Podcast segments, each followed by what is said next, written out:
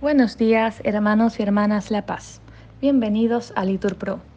Nos disponemos a comenzar juntos las lecturas de hoy, sábado 7 de julio del 2023, sábado de la decimotercera semana del tiempo ordinario, la primera semana del Salterio.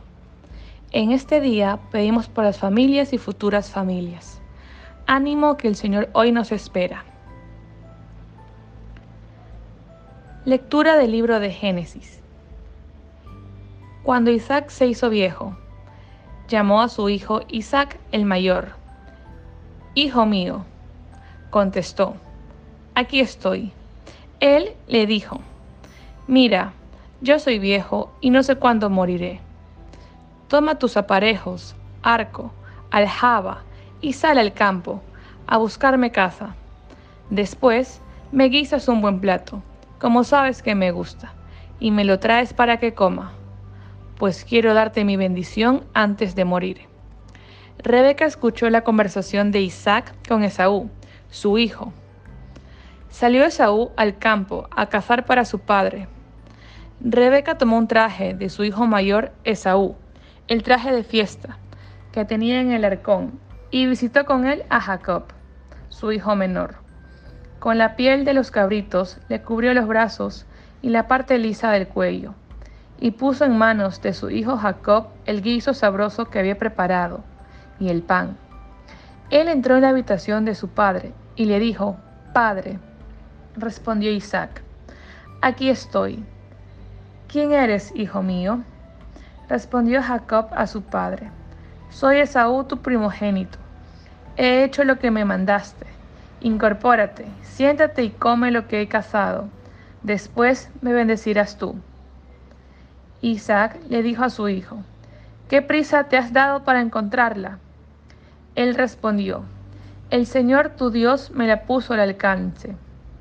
Isaac dijo a Jacob, acércate que te palpe, hijo mío, a ver si eres tú mi hijo, Esaú, o no.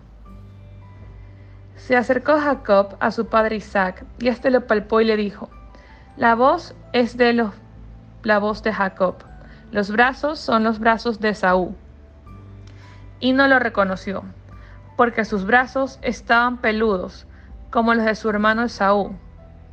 Y lo bendijo. Le volvió a preguntar, ¿Eres tú mi hijo Esaú? Respondió Jacob, yo soy. Isaac dijo, Siérveme la casa, hijo mío, que coma yo de tu casa y así te bendeciré yo. Se la sirvió y comió. Le trajo vino y bebió. Isaac le dijo, Acércate y bésame, hijo mío. Se acercó y lo besó. Y al oler el aroma del traje, lo bendijo diciendo, Aroma de un campo que bendijo el Señor, es aroma de mi hijo, que Dios te conceda el rocío del cielo, la fertilidad de la tierra, abundancia de trigo y vino. Que te sirvan los pueblos y se postren ante ti las naciones. Sé Señor de tus hermanos, que ellos se postren ante ti Maldito quien te maldiga, bendito quien te bendiga. Palabra de Dios. Te alabamos, Señor. Al Salmo respondemos. Alabad al Señor porque es bueno. Alabad el nombre del Señor.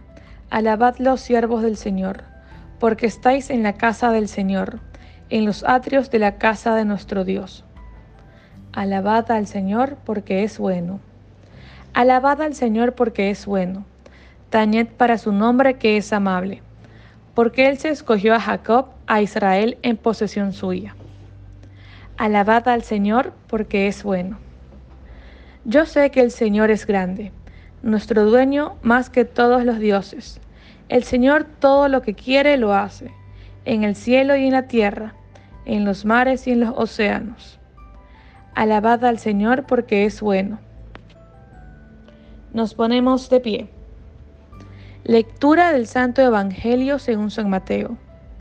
En aquel tiempo se acercaron los discípulos de Juan a Jesús preguntándole, ¿por qué nosotros y los fariseos ayunamos a menudo y en cambio tus discípulos no ayunan? Jesús les dijo, ¿en qué pueden guardar luto los invitados a la boda mientras el novio está con ellos? Llegará un día en el que se lleven al novio, y entonces ayunarán. Nadie echa un remiendo de paño sin remojar a un manto pasado, porque la pieza tira del manto y deja un roto peor. Tampoco se echa vino nuevo en odres viejos, porque revientan los odres.